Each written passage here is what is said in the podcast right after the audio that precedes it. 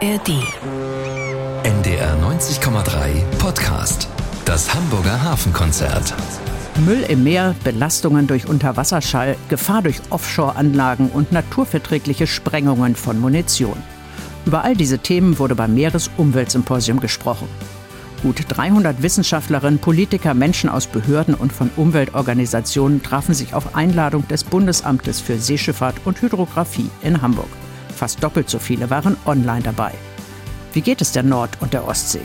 Was haben Schweinswale mit Offshore-Anlagen zu tun und welche Pläne hat der neue Meeresbeauftragte der Bundesregierung?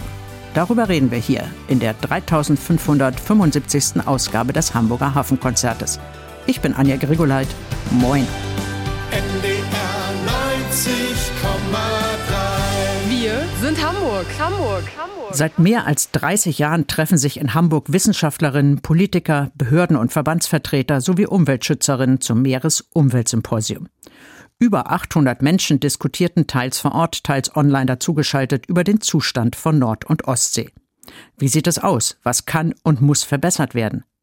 Organisiert wird das Ganze vom Bundesamt für Seeschifffahrt und Hydrographie und von dessen Präsident Helge Hegewald. Wir haben den Fokus jetzt in diesem Jahr vor allem auch auf äh, das Offshore-Thema auch nochmal gesetzt, die Einflüsse, die die Nutzung der Meere eben auch auf den Meeresschutz hat. Das wird jetzt mehr in den Fokus genommen, hat auch die neue Bundesregierung in den Fokus genommen. Jetzt auch gerade das Thema Munition im Meer ist auch ein äh, sehr sensibles Thema aber auch welche anderen Einflüsse hat der Ausbau der Offshore-Windenergie auf die Meere und insbesondere natürlich auch auf die darin lebenden Lebewesen. Denn, so Hegewald, eines steht fest. Nur gesunde Meere können uns beim Kampf gegen den Klimawandel unterstützen.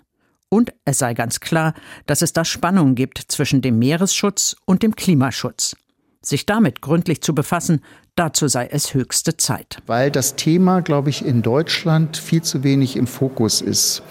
Ich selbst komme aus Berlin. Das ist ein Bundesland, wo das Thema Meeresschutz überhaupt nicht auf der Agenda steht. Das ist für die Küstenländer sehr wichtig, äh, für Hamburg, Mecklenburg-Vorpommern, Schleswig-Holstein und Niedersachsen. Aber das war es dann auch. Die Sensibilität in Deutschland, und zwar in Gesamtdeutschland, muss viel aktiver werden. Wir müssen uns viel stärker vernetzen. Wir müssen ähm, auf die Themen aufmerksam machen und wir müssen die Player auch zusammenbringen. Und dafür ist auch, dient auch dieses äh, unser Meeresumweltsymposium, einfach auch um die Player aufmerksam zu machen auf die aktuellen Themen, aber auch um andere darauf aufmerksam zu machen, auf die Themen, die uns alle beschäftigen. Nico Neute ist beim BSH offiziell für die Ordnung des Meeres zuständig. Die Raumordnung. Das heißt unter anderem auch für die Entwicklung der Offshore-Windenergie. Beim BSH laufen alle Genehmigungsverfahren zusammen mit allen rechtlichen, technischen und meeresbiologischen Aspekten. Wir wissen einmal, dass wir aus Gründen des Klimaschutzes einen enormen Ausbau der Offshore-Windenergie in Nordsee und Ostsee brauchen. Aber gleichzeitig soll dieser Ausbau naturverträglich erfolgen. Das heißt, wir müssen uns darüber unterhalten, in welchen Bereichen soll die Offshore-Windenergie realisiert werden.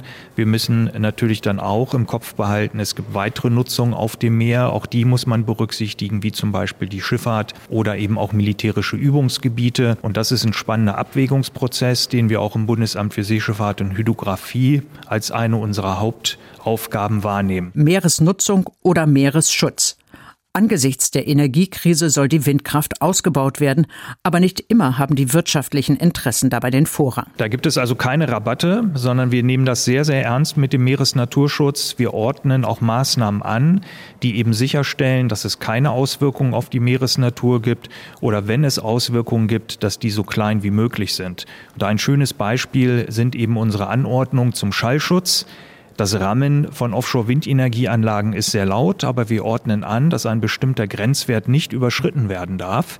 Und die Offshore-Branche hat es mittlerweile realisiert, auch durch Schallminderungsmaßnahmen wie beispielsweise doppelte Blasenschleier, dass dieser Grenzwert verlässlich eingehalten werden kann. Um die verschiedenen Interessen in Sachen Meeresnutzung und Meeresschutz gut ausbalancieren zu können, braucht die Abteilung von Nico Nolte jede Menge Daten und Informationen. Das ist ein Bereich, der natürlich stark gewachsen ist, weil eben auch die Ziele der Bundesregierung für den Offshore-Ausbau sehr, sehr ehrgeizig sind.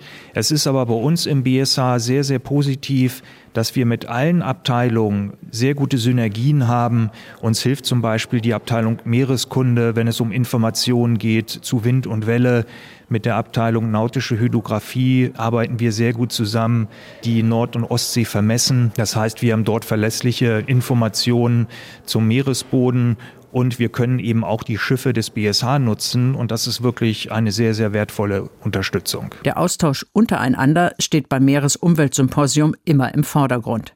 Helge Hegewald, der Präsident des BSH, wünscht sich aber mittelfristig, dass alle Beteiligten mehr an einem Strang ziehen. Wir müssen viel mehr über die Grenzen gehen, also über die Grenzen in Sachen Zuständigkeiten. Das heißt, äh, das BSH äh, unterstützt äh, den Meeresschutz sehr massiv. Da gibt es aber auch natürlich die ein oder andere Zuständigkeitsrangelei.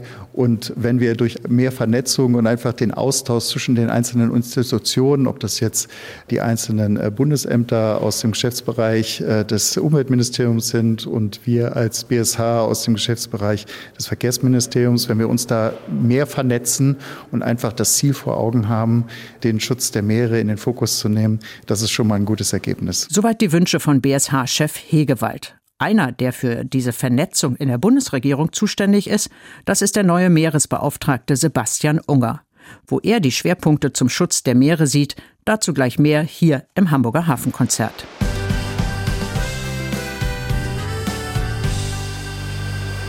Sie hören das Hamburger Hafenkonzert bei NDR 90,3. Hafensenator? Ja, den gab es schon mal in Hamburg. In Berlin gibt es auch einen Staatssekretär, der als sogenannter maritimer Koordinator die wirtschaftlichen Interessen von Schifffahrt, Häfen und Offshore-Industrie zusammenführen soll aber einen Meeresbeauftragten, der sich vor allem um Umweltbelange kümmern soll, den gab es noch nie. Bis jetzt. Sebastian Unger ist der erste deutsche Meeresbeauftragte und mein Kollege Dietrich Lehmann hat ihn gefragt, warum es so einen Posten eigentlich nicht schon früher gab. Ja, das Thema Meer ist natürlich, wenn man an der Küste wohnt, wenn man in Hamburg wohnt oder in Bremen wohnt, sehr präsent. Wenn man in Berlin äh, politisch agiert, dann ist die Küste sehr weit weg. Und deswegen sind Meeresthemen häufig in der Bundespolitik gar nicht so präsent, wie man sich das hier äh, im Norden vorstellt. Und das hat sicherlich auch dazu geführt, dass das Thema Meer politisch in der Vergangenheit nicht den Stellenwert hatte, den es eigentlich haben sollte. Was macht jetzt der Meeresbeauftragte genau? Was ist, wofür ist er zuständig? Was kann er und was kann er nicht? Also zum einen bin ich ähm, auch Leiter der auch neu gegründeten Einheit im Umweltministerium für Meeresschutz, wo wir all unsere Aktivitäten erstmalig wirklich zusammenführen in einer sogenannten Unterabteilung. Das ist so eine wichtige Ebene in einem Umweltministerium und ähm, darüber hinaus auch der erste Meeresbeauftragte. Und da ist meine Aufgabe für die Bundesregierung ein übergreifender Ansprechpartner für das Thema Meeresschutz zu sein. Ich bin äh, bemüht, ähm, Zielkonflikte auch zwischen den Ressorts zu helfen aufzulösen, also eine Koordinierung bei diesem sehr, sehr übergreifenden Thema für die Bundesregierung zu erreichen. Aber Sie können kein Machtwort sprechen, können nicht sagen, liebe Wirtschaftsvertreter, so nicht und ähm, hier ist jetzt mal Schluss.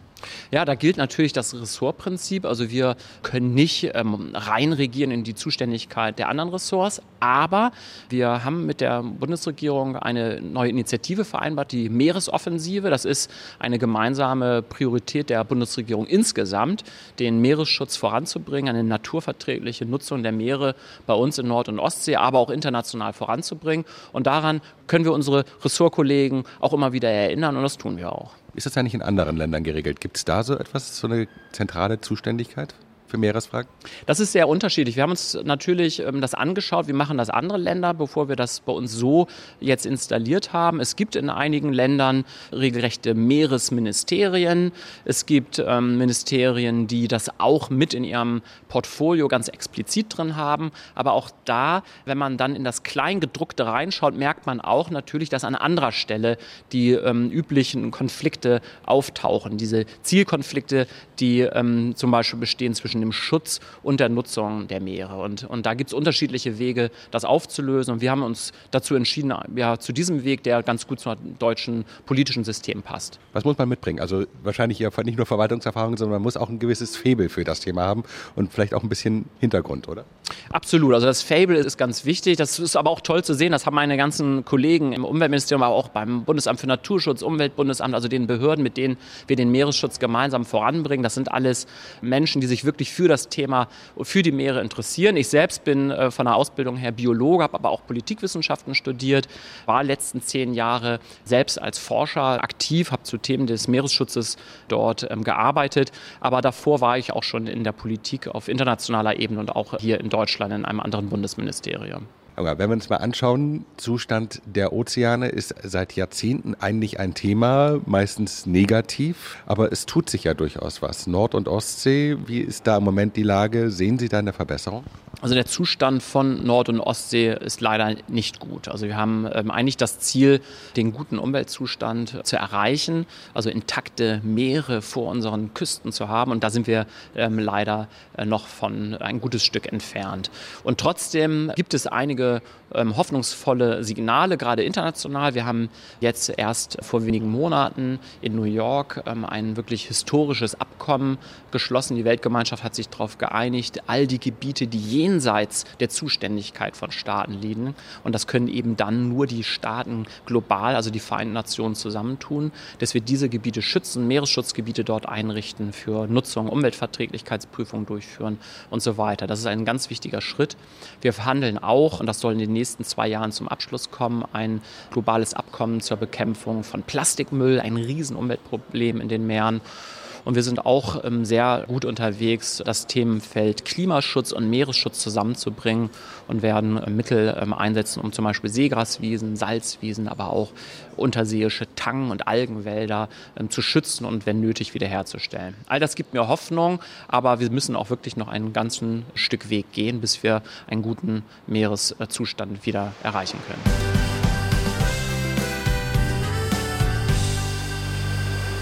Die Energiekrise soll auch auf den Meeren gelöst werden. Erneuerbare Energie in diesem Fall durch Windkraft. Vor knapp vier Wochen kamen neun europäische Staats- und Regierungschefs zum Nordseegipfel zusammen, um über den Ausbau der Windkraftleistung auf See zu sprechen. Die Nordsee soll zum grünen Kraftwerk Europas werden, so das Ziel. Dafür unterzeichneten die Männer und Frauen die Erklärung von Ostende. Aus der belgischen Hafenstadt Jakob Meyer. Belgiens Küstenlinie ist so kurz, dass man sie mit der Straßenbahn abfahren kann, ganze 67 Kilometer lang. Das Land hat weniger Meer als andere Nordseeanrainer, aber es macht was draus, sagt Regierungschef Alexander De Croo. Belgien ist Vorreiter gewesen bei der Entwicklung von Offshore-Windenergie. Uh, bei klarer Sicht sieht man die Windturbinenparks vom Strand aus. Sie stehen einige Kilometer vor der Küste im flachen Wasser. Vor über 20 Jahren waren wir unter den ersten Ländern, die massiv in Windkraft auf See investieren investiert haben. Jetzt gehören wir zu den Weltmarktführern bei Offshore-Wind. Bei der Leistung steht europaweit Großbritannien an der Spitze mit 14 Gigawatt vor Deutschland mit 8. Die Niederlande, Dänemark und Belgien liegen zwischen 2 und 3, deutlich dahinter die Atomnation Frankreich mit 0,5 Gigawatt. Setzt man die Offshore-Kapazität ins Verhältnis zur Bevölkerung, kommt Belgien nach eigenen Angaben sogar weltweit auf Platz 2 hinter Dänemark. Die belgischen Behörden wollen die Leistung bis 2030 verdreifachen. Dann soll jeder Haushalt des Landes Windstrom aus der Nordsee bekommen können. Eine künstliche Insel 45 Kilometer vor der belgischen Küste soll Windparks auf See mit dem Hochspannungsnetz an Land verbinden und mit den Leitungen der Nachbarn. Schließlich wächst in ganz Europa der Hunger nach sauberer Energie. Bis Mitte des Jahrhunderts will der Kontinent über 300 Gigawatt aus Nordseewind erzeugen. Für den Gipfelgastgeber Belgiens Premier Alexander De Croo geht es darum, die ehrgeizigen Ziele jetzt gemeinsam umzusetzen. Dieser Gipfel ist ein wichtiger Meilenstein auf dem Weg aus der Nordsee das größte grüne Kraftwerk der Welt zu machen. Wir streben eine Leistung von 130 Gigawatt bis 2030 an und 300 Gigawatt bis 2050. Dann werden wir 300 Millionen Haushalte auf dem europäischen Kontinent mit Elektrizität versorgen können. Um das zu erreichen, müssen die neun beteiligten Staaten nach den Großworten Verfahren vereinheitlichen, enger zusammenarbeiten und Lieferketten besser abstimmen. Auch Bundeskanzler Olaf Scholz betonte, die Herausforderungen bleiben groß, sie sind immens und es bleibt noch eine ganze Reihe zu tun. Vor allem, wir müssen schneller werden. Bei der Identifikation von Flächen, bei Genehmigungen, beim Bau von Anlagen und Netzen dürfen wir keine Zeit mehr verlieren. Außerdem müsse der Netzausbau immer mitgedacht und genauso schnell vorangetrieben werden, wie die Stromproduktion anläuft, verlangte Scholz. Er verwies darauf, dass in Deutschland Industriezentren nicht an der Küste liegen, sondern im Südwesten der Republik. Die Bundesregierung will Deutschlands Windkraftleistung in der Nordsee bis zum Ende des Jahrzehnts mehr als verdreifachen, auf dann gut 26 Gigawatt. Bis 2045 sollen es 66 Gigawatt sein. Das sieht eine von Bundeswirtschaftsminister Robert Habeck unterzeichnete Erklärung vor. Die Offshore-Pläne der Atomnation Frankreich sind deutlich bescheidener. Für Präsident Emmanuel Macron ist wichtig, dass Europas Souveränität gestärkt, das Klimaziel eingehalten und die Industrie verteidigt wird. Plus de souveraineté, tenir nos objectifs en matière de climat et continuer à défendre l'industrie européenne. Die Nordseestaaten wollen auch mehr mit erneuerbaren Energien erzeugten Wasserstoff herstellen, der beitragen soll, Europas Industrie nachhaltig umzubauen. EU-Kommissionschefin Ursula von der Leyen sieht darin enormes Potenzial. Grüner Wasserstoff kann der Gamechanger für Europas Industrie und Wirtschaft werden und die Nordseeregion hat die Möglichkeit, große Mengen an grünem Wasserstoff herzustellen und kann der Hauptkorridor für Einfuhren werden. Auch 120 Unternehmen waren beim Ostende-Gipfel vertreten. Nach Ansicht der Branche müssen die Regierungen viel mehr Geld in die Infrastruktur stecken und mehr Windparks errichten, damit Europa seine Klimaziele erreicht. Außerdem seien enorme Investitionen in Anschlüsse und Netze nötig. Die Staats- und Regierungschefs haben außerdem über die Sicherheit der Infrastruktur beraten. Windparks, Kabel und Pipelines müssten wirksam vor Sabotage geschützt werden.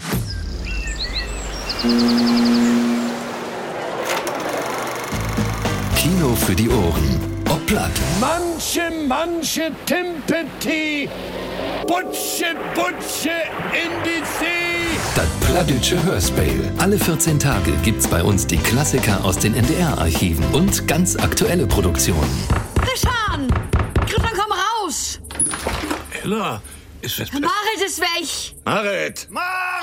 Lebendige norddeutsche Sprache. Mittwochs ab 21 Uhr bei NDR 90,3. Freitags ab 19 Uhr bei NDR Schlager. Und auch als Podcast in der ARD Audiothek. Fidel? Ja? Ich, äh, ich fuhr mit Joe op Padua. Das ist ein ganz fein Zug von die Johnny. Das Plattdütsche Hörspiel. NDR 90,3. Wir sind Hamburg. Das Hamburger Hafenkonzert bei NDR 90,3. Und jetzt geht es um Lärm. Bei uns Menschen gehen die Ansichten da ja manchmal weit auseinander, was jetzt zu laut ist und was schon schädlich. Aber im Zweifelsfall kann man sich ja noch kurz die Ohren zuhalten.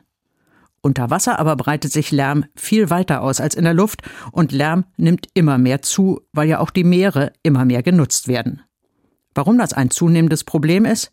Dietrich Lehmann hat sich beim Meeresumweltsymposium dazu umgehört. Sie sind grauschwarz, werden bis zu anderthalb Meter lang und sie leben sowohl in der Nordsee als auch in der Ostsee. Schweinswale.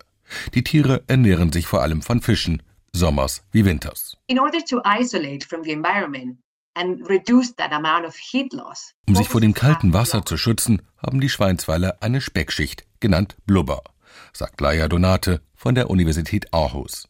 Bei ihren Forschungen hat die Biologin unter anderem herausgefunden, dass die Dicke der Blubber bzw. Speckschicht mit den Jahreszeiten schwankt. Im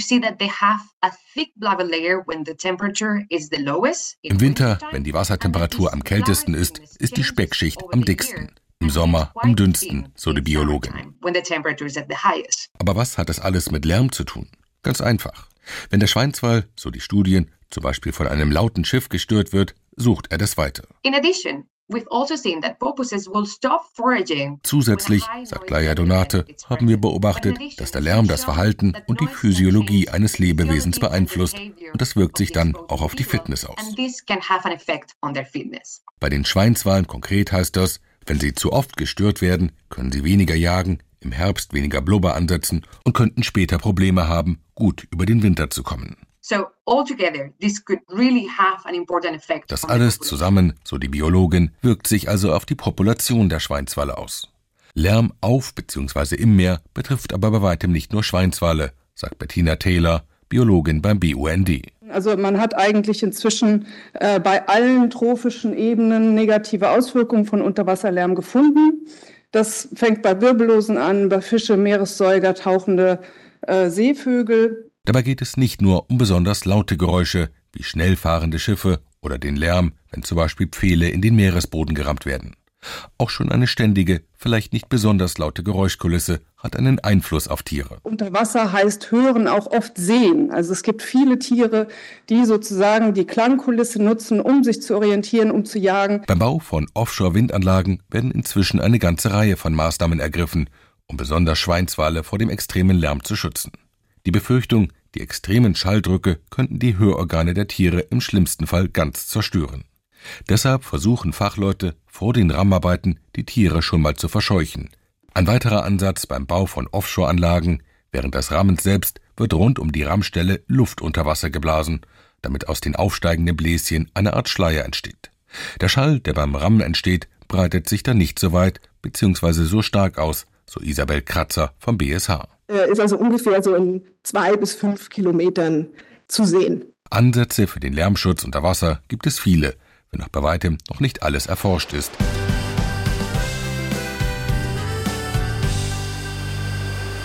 Seit über einem Jahr herrscht Krieg in der Ukraine. Nachdem Russland das Land im Osten Europas angegriffen hat, hat sich vieles auch für uns im Westen verändert.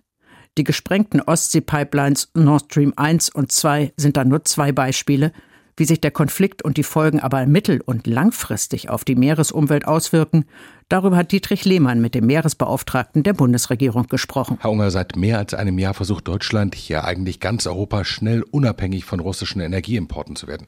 Da wurden im Alltempo Plattformen geschartert und die Infrastruktur errichtet, damit Flüssiggas importiert werden kann, natürlich mit Schiffen. Und vor der Nordseeküste wird wieder nach Öl und Gas gesucht, was ja lange Zeit kein echtes Thema war. Macht Ihnen das eigentlich Sorgen? Ja, wir sind wirklich im Moment vor einer ganz schwierigen Situation. Das sind ähm, natürlich Dinge, die wir nicht erwartet haben, als wir auch die äh, Meeresoffensive gestartet haben. Das ist, ist völlig klar. Keiner hat mit diesem brutalen Überfall Russlands auf die Ukraine gerechnet und den Auswirkungen, die wir dann auch tatsächlich auf den äh, Meeren sehen. Hier müssen wir natürlich zum einen unsere Ziele auch der Energiesicherheit äh, in Deutschland sehen, auf der einen Seite. Und auf der anderen Seite müssen wir aber auch da bei aller Notwendigkeit der Beschleunigung auch sehen, dass wir unsere Schutzgüter, also die wirklich einmaligen Lebensräume, dass wir die nicht stören oder gar zerstören, dass wir auch mit Blick auf den Klimaschutz nicht auf irgendwelche Pfade uns jetzt festlegen, die wir, von denen wir dann schwer wieder runterkommen, sondern wir müssen hier wirklich schauen, dass wir einen guten Mittelweg finden und völlig klar ist, dass eben auch Schutzstandards nicht unterminiert werden dürfen, sei es für Öl und Gas, beispielsweise im Wattenmeer oder eben für die unterschiedlichen LNG-Terminals, die kommen, von denen Sie schon gesprochen haben. Stichwort Umweltschutz, äh, Klimaschutz, da spielt ja letztendlich der Ausbau der Windenergie, vor allen Dingen Offshore, eine wesentliche Rolle. Deutschland hat sich vorgenommen, in den kommenden Jahren die Leistung Offshore zu vervielfachen. Wie passt das mit dem Schutz der Meere zusammen? Ja, das ist ein eigentlich sehr gutes Beispiel von einem Zielkonflikt, ähm, von dem wir schon sprachen. Wir brauchen auf der einen Seite die erneuerbaren Energien, um die Energiewende hinzubekommen, um die damit ja auch die Klimakrise ähm, zu bekämpfen. Wir brauchen also erneuerbare Energien, um so ein Industrieland wie Deutschland wirklich hier weiterzuentwickeln. Auf der anderen Seite geht es eben um Gebiete, wo einmalige ähm, Lebensräume sind, wo wir viele bedrohte Tier- und Pflanzenarten haben, die wir einerseits schützen äh, müssen und wollen, wenn wir den Artenschwund aufhalten wollen. Das ist, denke ich, völlig klar. Und auf der anderen Seite sind das aber auch Räume, die wir brauchen, um den Klimawandel zu bekämpfen. Wir brauchen also intakte Ökosysteme auf den Meeren. Ähm, hier wird CO2 auch festgelegt. Die Widerstandsfähigkeit der Meere muss gestützt und erhalten werden. Das heißt, mit jedem einzelnen Schritt, ganz konkret jetzt bei den Windkraftparks, da müssen wir wirklich immer schauen, wie ist das naturverträglich zu erreichen. Da gibt es keinen One-Size-Fits-All, sondern das sind einzelne Planungsprozesse, die eben sehr sorgfältig gemacht werden müssen. Und ähm, hier gibt es beispielsweise in Deutschland sehr gute Standards bei der Begrenzung von Schall. Hier haben wir sehr, sehr viel dazugelernt und ähm, wollen das auch ähm, noch viel stärker in Europa als, als Standards voranbringen bei der ähm, Eindämmung zum Beispiel von Schall beim Bau von Windkraftanlagen. Insgesamt, wenn man sich mal anschaut, wo sehen Sie, ist der größte Handlungsbedarf direkt vor unseren Küsten? Direkt vor unseren Küsten hängt es so ein bisschen ab, schauen Sie an Nordsee oder Ostsee. In der Ostsee ist wirklich ein Riesenproblem die Eutrophierung. Eutrophierung meint das Überangebot von Nährstoffen, also ähm, Nährstoffe, ähm, Stickstoff, ähm, insbesondere was durch die Landwirtschaft eingetragen wird. Zum einen direkt über Flüsse, aber auch über die Atmosphäre. Das hängt mit unserem Lebensstil an Land zusammen, ist deswegen auch nicht so konkret mit einer einzelnen Maßnahme in den Griff zu bekommen. Hier helfen natürlich ökologische Landwirtschaft, Gewässerrand Randstreifen und so weiter würden uns weiterhelfen.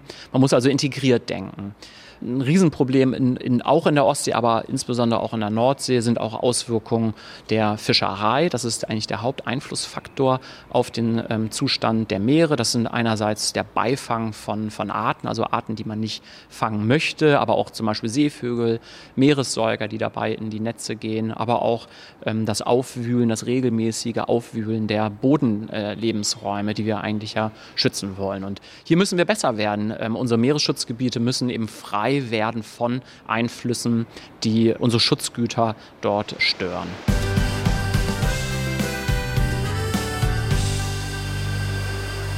Ein Ölteppich treibt auf der Nordsee oder auf der Elbe. Dann heißt es schnell handeln, damit sich die Schadstoffe möglichst nicht weiter ausbreiten. Aber wer ist schuld? Woher kommt das Öl? Bei der Aufklärung solcher Fragen unterstützt die Arbeitsgruppe Ölforensik beim BSH die Ermittlungsbehörden.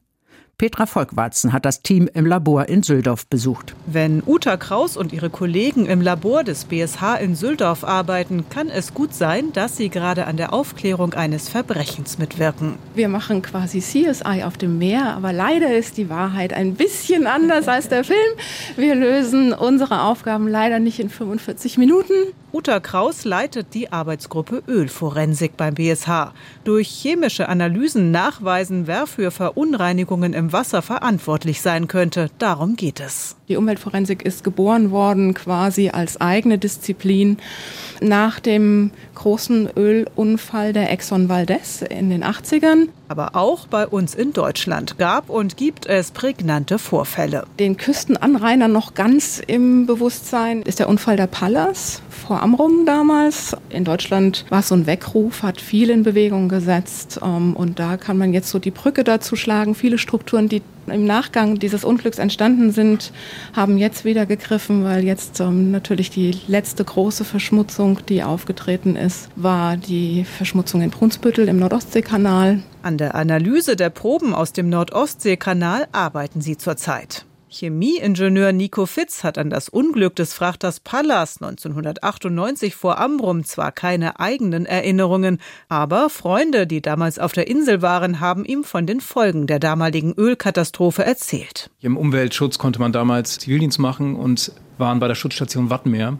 Und die hatten halt mit Tausenden von verölten Vögeln zu kämpfen. Nico Fitz kümmert sich im Labor um die Technik. Gerade steht er vor einem Gerät, das sie verwenden, um Ölproben zu analysieren. Das trennt die Probe in die Hauptkomponenten auf. Es sind ja immer äh, im Mineralölbereich sind es immer sehr umfassende und umfangreiche Mischungen an Einzelkomponenten.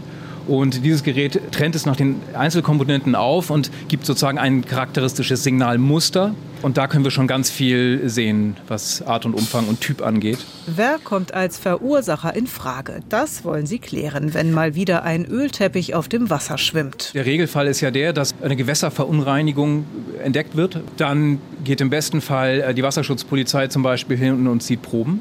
Und dann wird geschaut, äh, wer war in der Nähe, welche Schiffe waren in der Nähe. Man kann auch den anderen Weg gehen und äh, die Driftberechnung betreiben. Das haben wir auch im Haus, dass man guckt, wo war der Ölteppich denn in den letzten zehn Stunden? Ne? Wo ist der auf Wind und Wetter hergekommen? Und dann äh, legt man diese Daten zusammen und könnte dann den potenziellen Verursacherkreis ja einkreisen.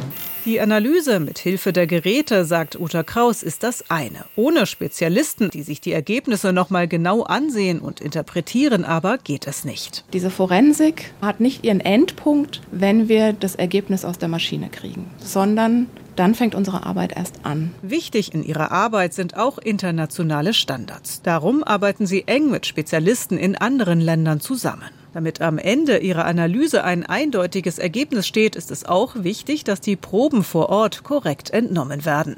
Dafür bietet das Team des BSH spezielle Schulungen an, berät bei Bedarf auch telefonisch. Also das ganz Klassische ist, dass wir eine Wasserprobe mit ein bisschen Öl kriegen. Also wenn versucht wird, mit einem Glas Wasser oder das Öl im Wasser einzufangen.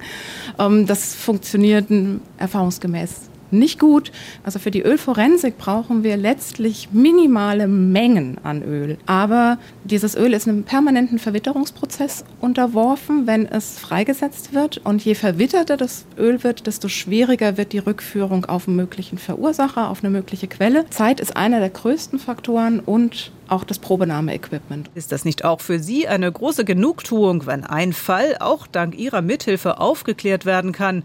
Für die Wissenschaftlerinnen und Wissenschaftler steht erstmal etwas anderes im Vordergrund. Wenn wir am Ende eine qualitätsgesicherte und auch rundum abgesicherte Aussage treffen können und vor allen Dingen auch eine klare Aussage treffen können, das ist für uns eigentlich das Erfolgserlebnis. Auf alle Fälle, sagt Nico Fitz, fühlt es sich gut an, sein Fachwissen gerade in diesem Bereich einbringen zu können. Ich finde gut, dass die generelle Ausrichtung ja ist, die Meere zu schützen und die, die dem Meer schaden, denen eben beizukommen und die zu verfolgen. Das ist, glaube ich, schon eine mit meiner Hauptmotivation. Dieser Meeresschutzaspekt ist für mich auch sehr wichtig und wir haben natürlich auch wirklich das Glück, komplett international zu arbeiten.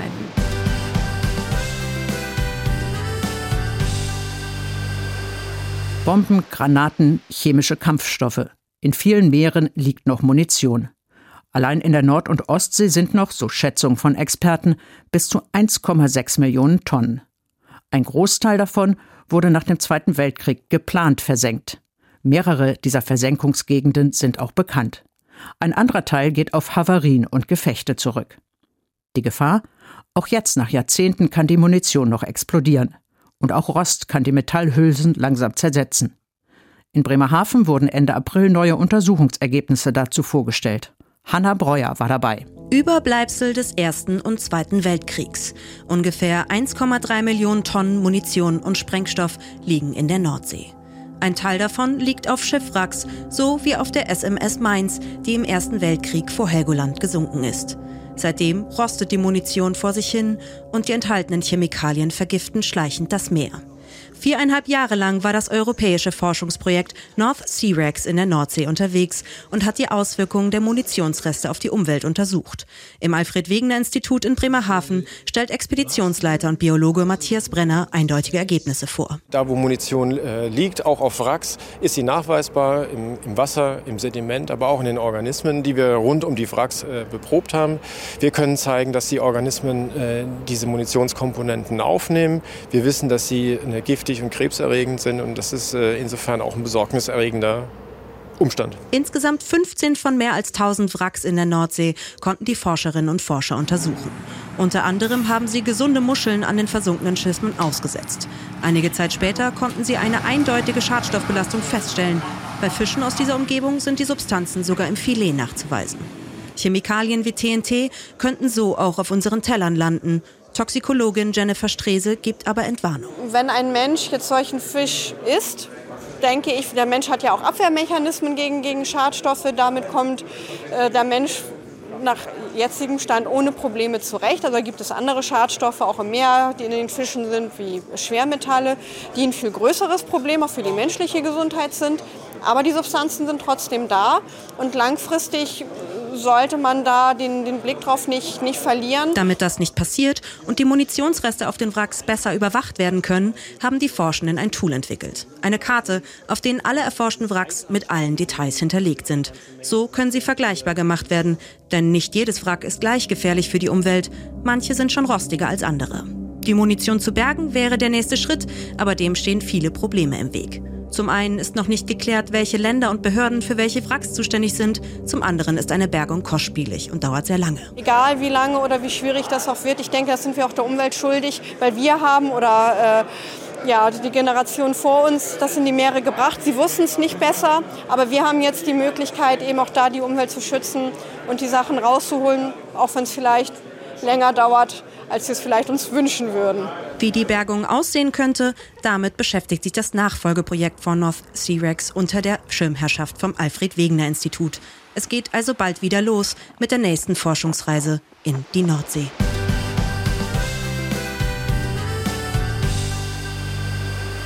Welcher Kraftstoff darf auf Schiffen wo verwendet werden? Das ist streng geregelt, aber wie immer im Leben, nicht alle halten sich an die Regeln.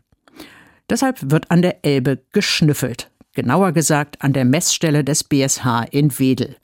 Petra Volkwarzen hat sich fürs Hafenkonzert erklären lassen, was dort genau gemacht wird. In Wedel auf dem Gelände des Wasser- und Schifffahrtsamts hier habe ich mich getroffen mit Andreas Weigelt vom BSH. Moin erstmal. Moin. Wir stehen vor einem zweistöckigen, äh, rot geklinkerten Gebäude und hier oben drauf stehen Ihre Messgeräte. Genau, das sind unsere Luftmessgeräte, die das Ziel haben, die Abgasfahne der vorbeifahrenden Schiffe zu messen. Das sind sogenannte Sniffer oder auf Deutsch Schnüffler. Und wenn die Schiffe hier direkt an der Elbe an unserer Messstation vorbeifahren und der Wind die Abgasfahne herüberweht zu den Messgeräten, dann messen wir die Abgasfahne und die Konzentration dieser Luftschadstoffe in den Abgasfahnen. Heute ist es ziemlich windig, man sieht sogar Schaumkronen auf der Elbe. Die Windrichtung ist für Sie gut zu messen?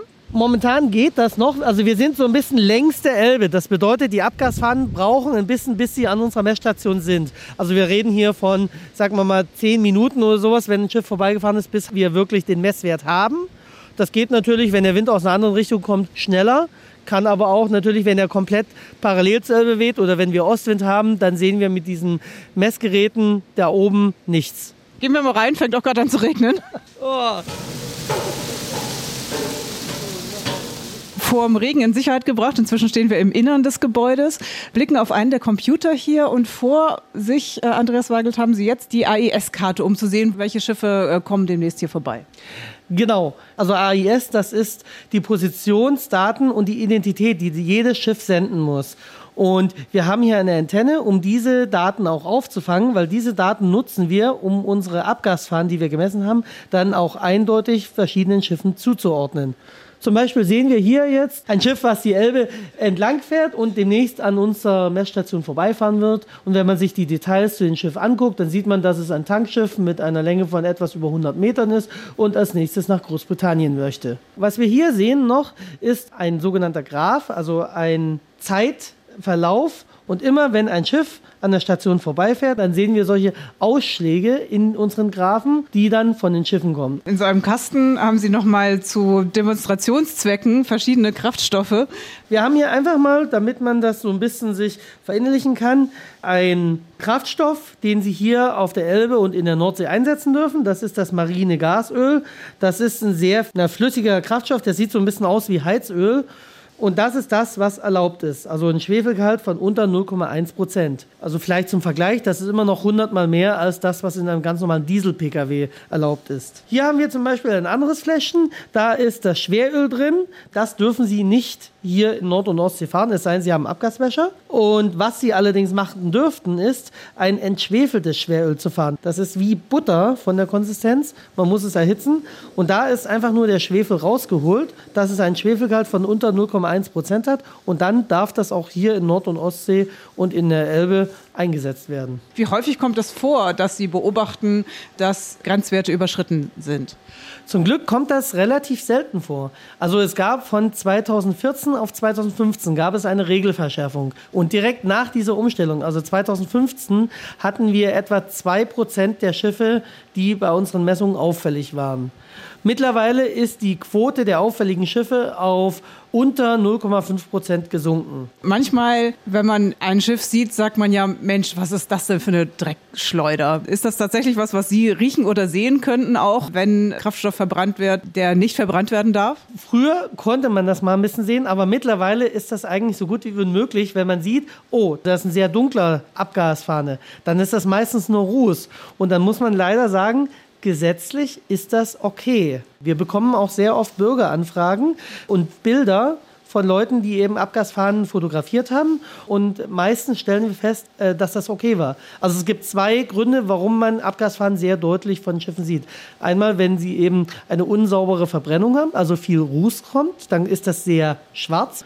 Und dann sieht man auch noch häufig, dass Abgase sehr weiß sind, also sehr voluminös. Also sieht fast aus ein bisschen wie Wattebäusche.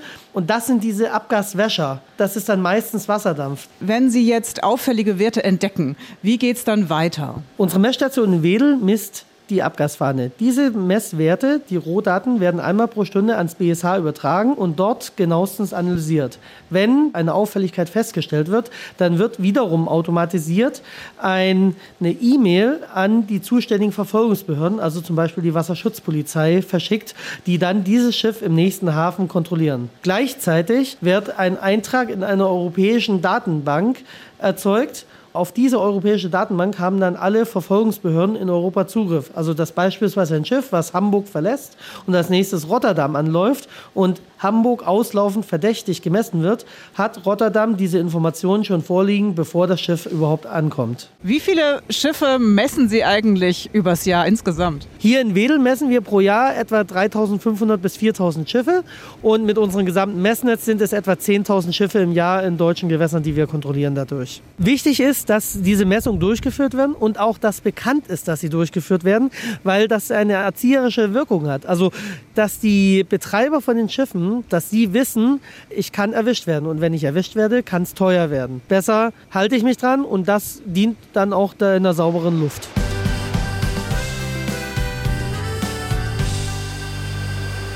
Meeresschutz. Das ist ein Thema, das nicht ein paar Meilen vor der Küste endet, sondern eigentlich nur global gelöst werden kann.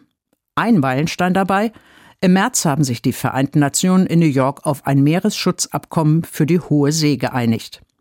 Die Staaten, die den Vereinten Nationen angehören, verpflichten sich darin erstmals, gemeinsam Schutzgebiete jenseits ihrer Küstengewässer und ihrer ausschließlichen Wirtschaftszonen einzurichten.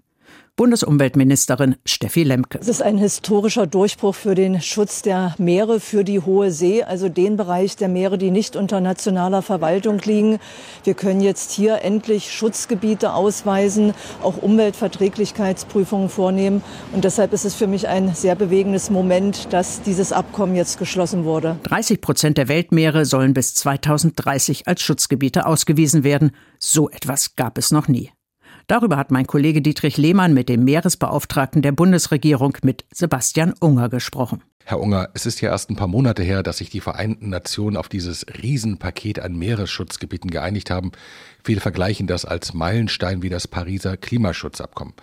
Lassen Sie uns das mal ein bisschen praktisch betrachten. Wie will man eigentlich kontrollieren, dass weltweit ein Drittel der Meeresgebiete auch als solche respektiert werden? Ja, die natürlich Kontrolle ist eine große Herausforderung in diesem Gebiet. Man kann da nicht ähm, irgendwelche ähm, Überwachungssysteme direkt vor Ort installieren. Man kann da nicht äh, täglich mit dem Schiff rausfahren. Das geht natürlich zum einen über moderne Technologien. Schiffe sind beispielsweise mit automatischen Trackern ausgestattet, dass man sehen kann, wo beispielsweise gefischt wird. Die kann man ausschalten. Die kann man ausschalten, aber auch das fällt auf. Auch das wird gesehen und kontrolliert. Hier muss man natürlich noch viel besser werden, aber auch dank der Satellitentechnologie stehen uns wirklich ganz neue Mittel äh, zur Verfügung, die wir vor wenigen Jahren noch nicht hatten. Das ist also aus meiner Sicht nicht so sehr ein, technisches Problem, sondern es ist wie, wie so häufig, wenn es dann nicht, ähm, Sie sprachen das Beispiel der ausgeschalteten Tracker-Systeme an, es ist eben häufig eher ein Problem der Durchsetzung und der ähm, ja, polizeilichen Arbeit und der Gericht, Gerichtsbarkeit. Auch das ist, ist eine Herausforderung natürlich auf den Meeren. Vor welchem Gericht wird dann ein äh, Verstoß geahndet, äh, wenn Schiffe unterschiedliche Flaggen haben, Reedereien aus unterschiedlichen Ländern kommen und die Besatzung dann noch aus ganz anderen Ländern. All das macht es natürlich schwierig, das stimmt. Ein Problem, was seit Jahren diskutiert wird, oder manchmal ist es auch eine Chance, ist der Bergbau auf dem Meeresboden. Da gibt es Manganknollen, da gibt es Rohstoffe, die es vielleicht sonst an Land viel schwieriger gibt. Macht Ihnen das Sorgen? Es macht uns insofern Sorgen, als dass in der zuständigen internationalen Behörde, der internationalen Seebodenbehörde, die also zuständig ist für die mineralischen Ressourcen in diesen Gebieten, die jenseits nationaler Zuständigkeit liegen, ein Verfahren läuft, über das möglicherweise schon im nächsten Jahr erste Genehmigungen für den Tiefseebergbau gestattet werden können. Wo soll, könnte das sein? Das wären Gebiete, die wirklich von hier sehr, sehr weit entfernt sind im Pazifischen Ozean. Aber das sind Gebiete, die bisher kaum ähm, erforscht sind. Also das gilt für eigentlich die Weltmeere insgesamt. Wir wissen sehr, sehr wenig wirklich über den tiefen Ozean.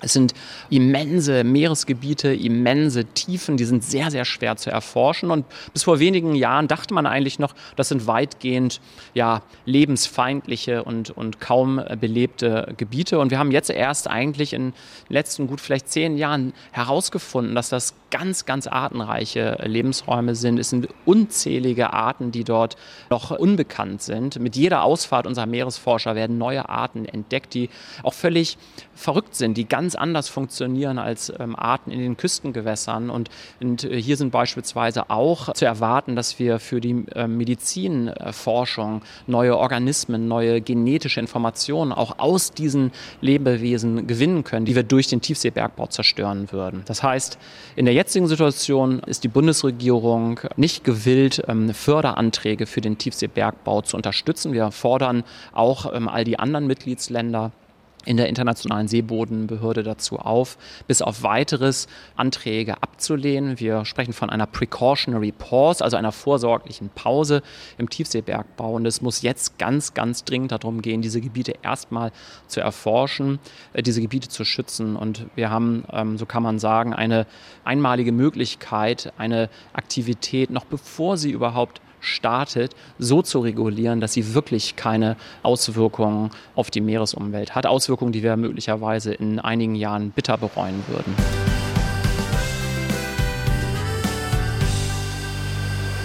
Das war das Hamburger Hafenkonzert zum Meeresumweltsymposium 2023. Beim Bundesamt für Seeschifffahrt und Hydrographie wird ab jetzt schon am nächsten Symposium fürs kommende Jahr gearbeitet. Ein nächstes Hafenkonzert gibt es natürlich auch, und zwar wie gewohnt schon in der kommenden Woche. Da nehmen wir Sie mit auf eine Fahrt mit der Fregatte Hamburg. Wie funktioniert das Schiff? Wer macht da Dienst und wie läuft der Alltag? Das erzählt zum Beispiel der Hauptgefreite Finn. Also wir äh, schlafen zu acht äh, auf, einer, auf einer Kammer. Das äh, geht eigentlich ganz gut. Man kommt miteinander ganz gut klar. Äh, so geht es allerdings auch nur. Es ist ein Miteinander und äh, wenn das dann funktioniert, dann ist das auch relativ, relativ wohnlich. Ich bin tatsächlich äh, der sogenannte Dauerwächter. Also ich gehöre jetzt keiner äh, besonderen Wache an. Wir haben meistens auf See äh, gegen 8 Uhr Dienstbeginn.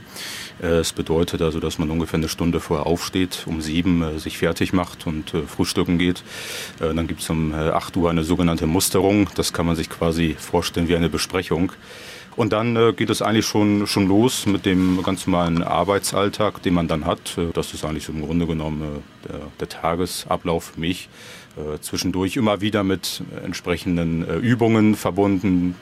Sollte es ein Feuer im Schiff geben oder Personen über Bord. Das sind also alles Manöver, die parallel zwischendurch auch nochmal gefahren werden, die uns dann äh, als Besatzung komplett betrifft. Der Alltag eines Besatzungsmitglieds der Fregatte Hamburg. Das Schiff war ja zu Gast beim Hafengeburtstag Anfang Mai in Hamburg und ist jetzt zurück im Heimathafen Wilhelmshaven. Kerstin von Stürmer ist ein Stück mitgefahren und hat mit der Besatzung gesprochen. Das alles im Hamburger Hafenkonzert in der kommenden Woche. Und für heute sagt Tschüss, Anja Grigoleit. Das Hamburger Hafenkonzert. Am Sonntag immer morgens um 6 und abends um 19 Uhr. Bei NDR 90,3. Wir sind Hamburg.